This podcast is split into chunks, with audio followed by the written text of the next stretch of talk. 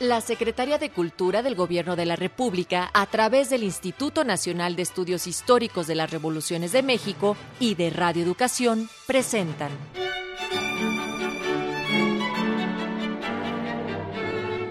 Los grandes discursos del Congreso Constituyente.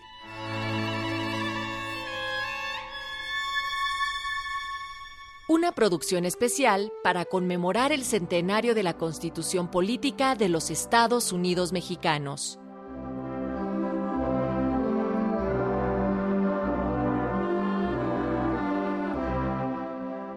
Con el mismo beneplácito y regocijo nos encontramos una vez más aquí al lado de ustedes, pidiéndole un poquito de su atención, pues queremos contar con ella para el programa que hoy haremos en torno a los grandes discursos del Congreso Constituyente. Es una serie de programas que hemos llevado a cabo con el fin de conmemorar el centenario de la promulgación de la Constitución de 1917.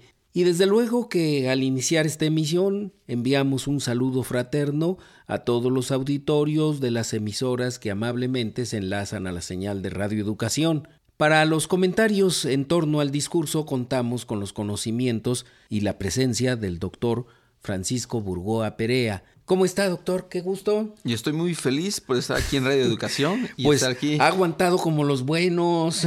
Bueno, si los 219 constituyentes aguantaron estar ahí discutiendo esa constitución que tenemos, ¿por qué no estar aquí? Claro que sí. Comentando sus discursos. Claro que sí, doctor. Y esperemos que aguantemos hasta los 52 programas que constituye la serie. No, no, pues ¿No se aburrirá el auditorio? No, yo estoy seguro que no, porque es conocer exactamente el origen de nuestra constitución por voz de sus protagonistas. Pues qué gusto, doctor, que podemos trabajar juntos y vamos a iniciar nuestro tema. Ahora el tema es los MPs, los ministerios públicos, que Trató este tema el diputado José Natividad Macías en el Congreso de 1917 allá en Querétaro. Así es, de hecho José Natividad Macías, su intervención es relevante por lo siguiente, él fue uno de los redactores del proyecto de Constitución de Carranza. El otro redactor fue el presidente del constituyente, Luis Manuel Rojas. Entonces José Natividad Macías, pues él defendía este proyecto que había sido presentado y dentro de la defensa que hace en distintos momentos, en esta ocasión nos toca hablar sobre este artículo 20 de la Constitución, que es el que habla del Ministerio Público, una institución importante, necesaria, pero que lamentablemente, pues al paso de los años, sabemos que se ha visto desgastada y ha perdido la confianza de la ciudadanía. Por eso es que cuando José Natividad Macías sube a tribuna, él primero lo que hace es tratar de aclarar el por qué se está incorporando la figura del Ministerio Público, pero que queden perfectamente separadas las facultades que va a tener el Poder Judicial, la autoridad judicial y la autoridad administrativa, es decir, el Poder Ejecutivo, cuando se comete algún delito. Porque luego existía mucho la confusión. Bueno, ¿por qué la policía judicial es del Ministerio Público si es judicial. No se supone debe ser. Sí, eh, popularmente se confunde. La gente piensa que parte del poder judicial son los policías.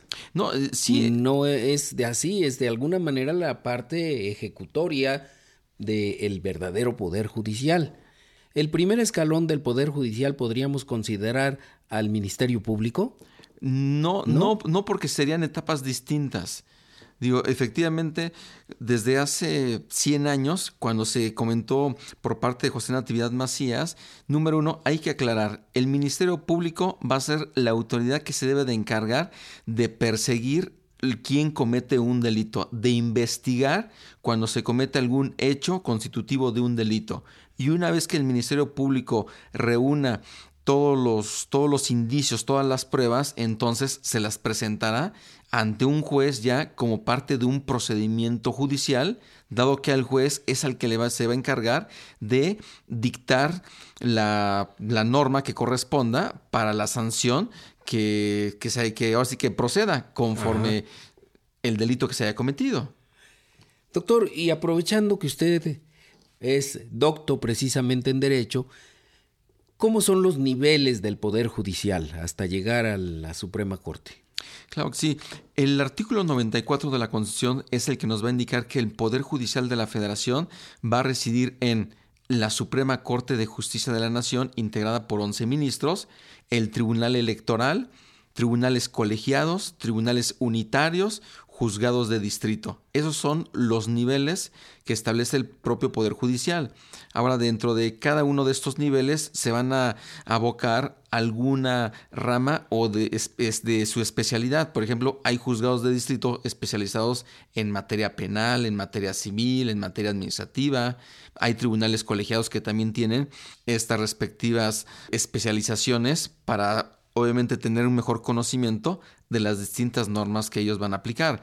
Cada una de esas instancias pues van a tener un ámbito de competencia específico, dependiendo de cuál sea la falta o la materia o el nivel del procedimiento en donde van a intervenir, sean particulares o particulares contra el gobierno federal.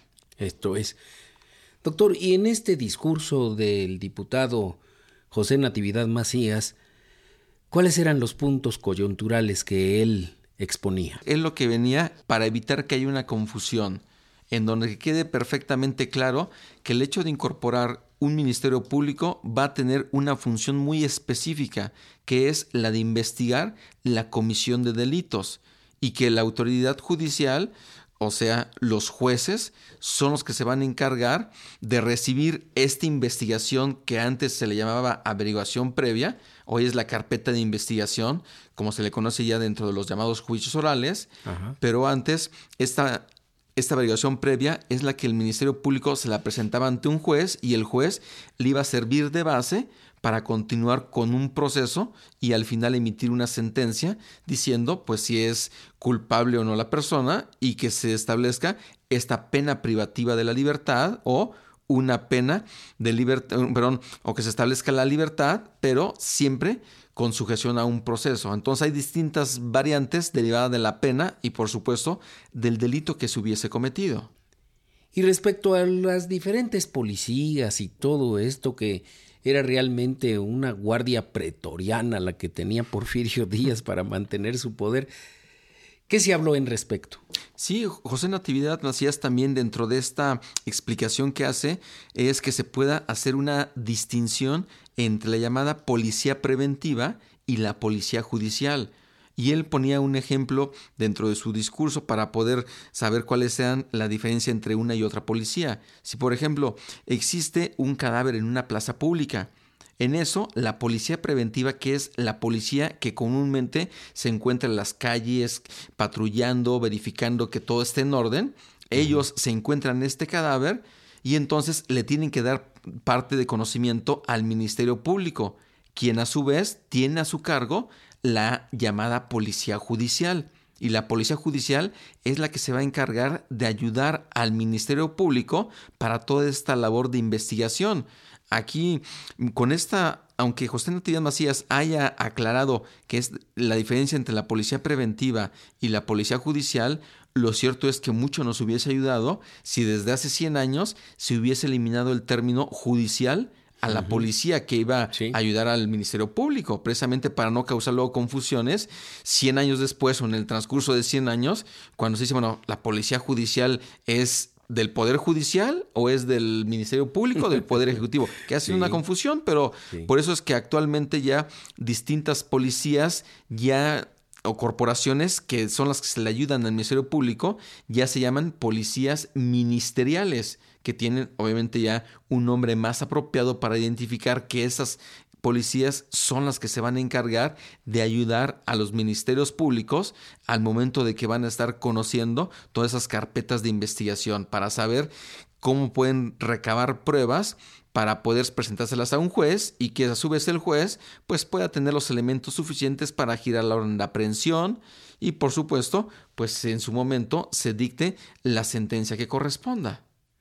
Muy bien, doctor. Pues pasemos a escuchar este discurso que pronunciara el diputado José Natividad Macías. Y también era jurista Natividad Macías. Vamos a escucharlo.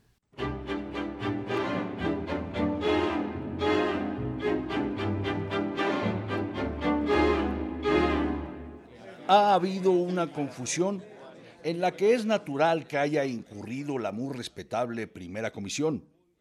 Y para desvanecerla, voy a hacer una explicación sencilla del organismo jurídico que se trata de establecer en el proyecto del ciudadano primer jefe cuando México se hizo independiente. Tomo la cuestión desde ahí para que esta respetable Cámara pueda darse cuenta exacta del asunto. Entonces se encontró con que la autoridad judicial no era más que una parte del poder ejecutivo, porque no había entonces la división de poderes que existe en el derecho moderno del poder legislativo, del poder ejecutivo y del poder judicial, sino que todos los poderes que había en la nación los ejecutaba la corona, de manera que era la que legislaba, la que aplicaba leyes y perseguía a los delincuentes. De manera que todos los poderes estaban confundidos en uno solo.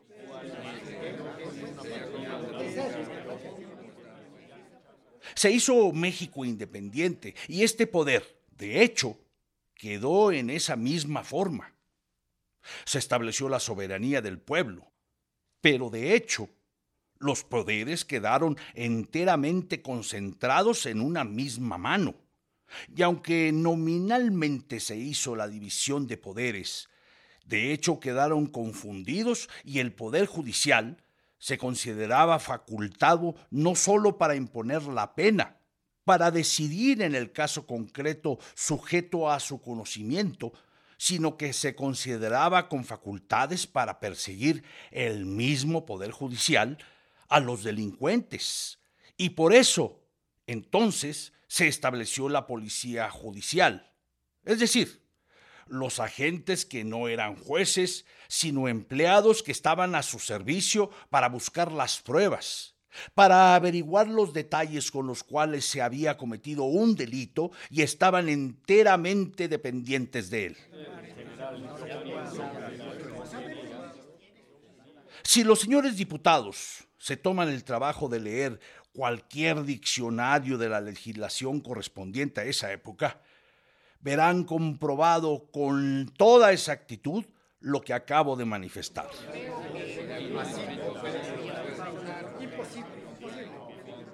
Vino después en México la institución del Ministerio Público.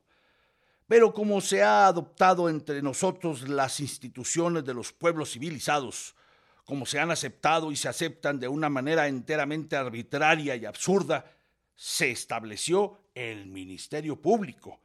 Y el Ministerio Público no pudo ser, como dice el ciudadano primer jefe en su epígrafe, más que una entidad decorativa, porque en lugar de ser el que ejerciese la acción penal, el que persiguiese a los delincuentes acusándolos y llevando todas las pruebas, no hacía más que cruzarse de brazos para que el juez practicara todas las diligencias y él estar pendiente de todos estos actos.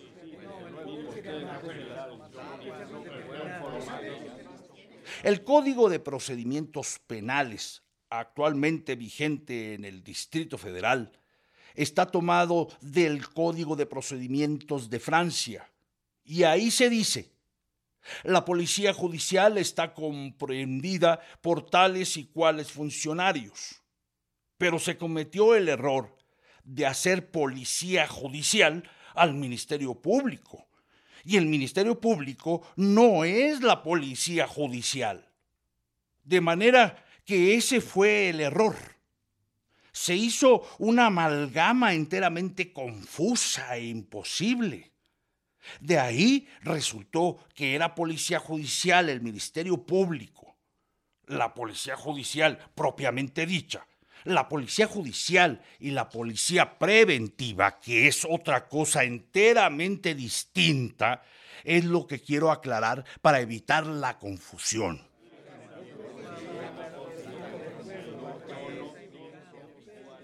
El ciudadano primer jefe en este artículo tiene que adoptar precisa y necesariamente, porque se trata de una obra científica, el tecnicismo científico empleado en toda la Constitución. La Constitución le dice en uno de sus artículos, el poder público de la federación se divide para su ejercicio en legislativo, ejecutivo y judicial. De manera que no existen más que tres poderes. El legislativo, que es el que da la ley. El ejecutivo, que hace que se cumpla.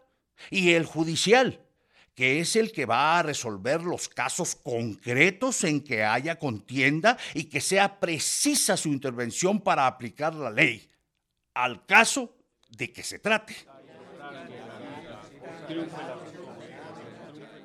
Ahora bien, como hay que deslindar, porque se trata de hacer una implantación definitiva de las instituciones libres, viene este problema. El poder va a perseguir a los delincuentes. ¿A qué ramo pertenece? Desde luego no puede pertenecer al legislativo, porque indudablemente no va a dar la ley. Tampoco puede pertenecer al judicial, porque Él va a aplicarla. Entonces, lo lógico, lo jurídico, es lo que acaba de decir el señor Machorro Narváez. Viene la institución del Ministerio Público. Y el Ministerio Público no es más que un órgano del poder administrativo, es decir, del Ejecutivo. Por eso tienen ustedes que en todos los países en que existen las instituciones libres, es decir, en donde está dividido el poder en tres ramas, el Ejecutivo acusa en nombre de la nación de que se trate. Por eso es que en Estados Unidos, por ejemplo, se dice, el Procurador General de la Nación en nombre del Presidente de la República porque él es representante del presidente de la República en materia penal. En los estados, el Procurador General del Estado es el representante del gobernador del estado porque es él quien va a perseguir. Ahora, ¿cómo persigue? Pues persigue de una manera muy sencilla. La policía judicial en los países libres está dividida en dos clases, la policía preventiva y la policía inquisitiva, que se llama la policía judicial, que es el nombre técnico con que se le designa. La policía preventiva es el gendarme que está en cada esquina cuidando el orden. Este no se preocupa de si se va a cometer un delito o no. Sus atribuciones se reducen únicamente a cuidar que no se altere el orden público o que los reglamentos de policía en toda la circunscripción que le corresponde se cumplan debidamente siempre que estén a su vista. Esto es lo que en los Estados Unidos se llama policeman y lo que entre nosotros se llama el gendarme. De manera que todavía en el interior de la República se le designa con el nombre de policía y por las noches con el de sereno. Pero todos son la policía preventiva, que es la que trata de evitar que se cometa un delito. Pero esta no es la policía judicial. La policía judicial la forman los agentes que el Ministerio Público tiene a su disposición para ir a averiguar dónde se cometió el delito, qué personas pudieron presenciarlo, etc. Es una cosa parecida a lo que entre nosotros ha estado muy mal establecido con el nombre de policía de seguridad, porque en esta los individuos que la forman no andan vestidos de policía. En los Estados Unidos, estos traen una placa con la cual se revelan inmediatamente que tratan de ejercer sus funciones. Antes, nadie los conoce como agentes de la autoridad. Un ejemplo claro, se encuentra un cadáver en una plaza pública, por ejemplo, y la policía preventiva, que no supo cómo se cometió el delito, se limita únicamente a dar cuenta de que hay un cadáver. No se vuelve a ocupar de otra cosa la policía preventiva. Entonces, el agente del Ministerio Público, que es el que representa al gobierno, es decir, a la autoridad administrativa, entonces toma conocimiento del hecho y manda a sus agentes, quienes van al lugar de los sucesos y ahí averiguan a qué horas apareció el cadáver allí. ¿Qué personas pudieron presenciar el hecho? Toman todos los datos conducentes para aclarar la averiguación y de esa averiguación puede resultar, pues este delito lo cometió una persona que tenía tales y cuales señas. Se llega a saber el nombre del asesino y el lugar en que se oculta. Da cuenta inmediatamente y el Ministerio Público presenta la acusación ante el juez diciendo, tal día, tal hora, se cometió un delito de tal clase y el cual consiste en esto. El policía judicial, fulano de tal, ha tomado todos los principales datos. Vengo, pues, a acusar a don fulano de tal bajo la protesta de que es cierto el hecho que se le atribuye y el cual se encuentra escondido en tal parte. Entonces, el juez, en vista de esto, libra orden de aprehensión y la policía judicial la recibe. Hace la aprehensión y pone al reo a la disposición de la autoridad. De manera que, como ven ustedes, la policía preventiva es enteramente distinta de la policía judicial. La policía judicial la forman los auxiliares mediante los cuales el Ministerio Público ejerce sus funciones. Y el Ministerio Público es el representante de la sociedad, el representante del gobierno. Esta es la función que le corresponde. Por esto verán los señores diputados que lo que el ciudadano primer jefe dice en su discurso está enteramente conforme con lo que expresa el artículo. La policía, el poder administrativo, persigue a los delincuentes mediante su órgano, que es el agente del Ministerio Público. El agente del Ministerio Público desempeña esa función con los auxiliares que tiene al efecto, o sea, la Policía Judicial. La reforma consiste en acabar con esa amalgama que había hecho las leyes anteriores, conservando el Poder Judicial enteramente independiente del Poder Administrativo. Y por otra parte, descentralizando al Poder Judicial de sus funciones, al convertirse en el inquisidor de todos los hechos que ameriten la aplicación de una ley penal. Esta es la explicación que tenía que dar a ustedes.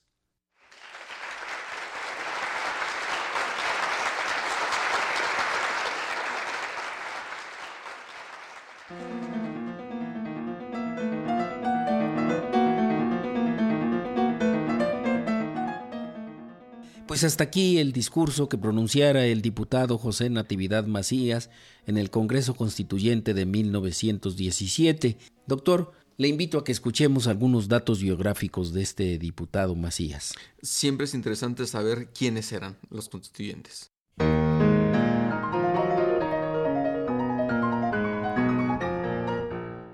Licenciado José Natividad Macías.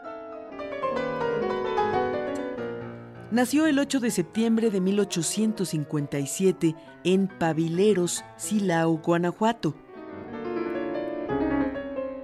Murió el 18 de octubre de 1948 en la Ciudad de México.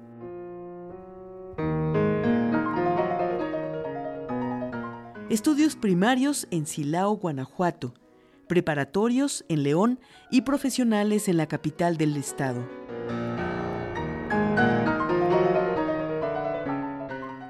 Cargos. En diversas ocasiones, juez de primera instancia en materia civil. Diputado a la vigésimo sexta legislatura por el distrito de Silao, 1912-1913. profesor de Derecho Público en la Escuela Nacional de Jurisprudencia. Miembro de la Comisión de Legislación Social en el puerto de Veracruz, 1914-1915. Diputado al Congreso Constituyente de Querétaro, 1916-1917. Uno de los principales colaboradores en la redacción del proyecto de reformas a la Constitución de 1857, presentado por el primer jefe del ejército constitucionalista, don Venustiano Carranza, al Congreso de Querétaro. Director de la Escuela Nacional de Jurisprudencia. Rector de la Universidad Nacional de México durante el gobierno constitucional de Carranza. Obras. Escribió numerosos trabajos sobre jurisprudencia que se encuentran dispersos en publicaciones periódicas, tanto especializadas como no especializadas.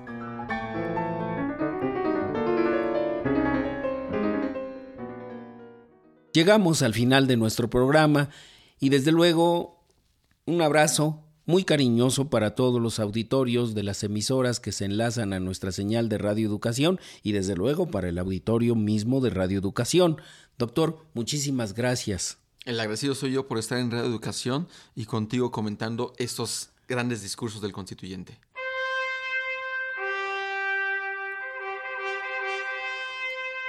La Secretaría de Cultura del Gobierno de la República, a través del Instituto Nacional de Estudios Históricos de las Revoluciones de México y de Radio Educación, presentaron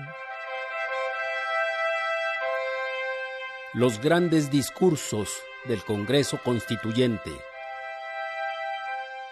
Una producción especial para conmemorar el centenario de la Constitución Política de los Estados Unidos Mexicanos.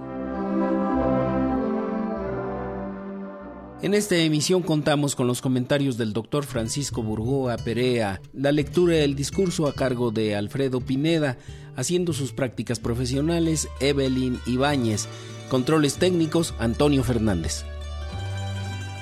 Coordinación con el INERM, Heriberto Acuña. Asistente de producción, Estrella Coral. En la conducción y realización, Edmundo Cepeda.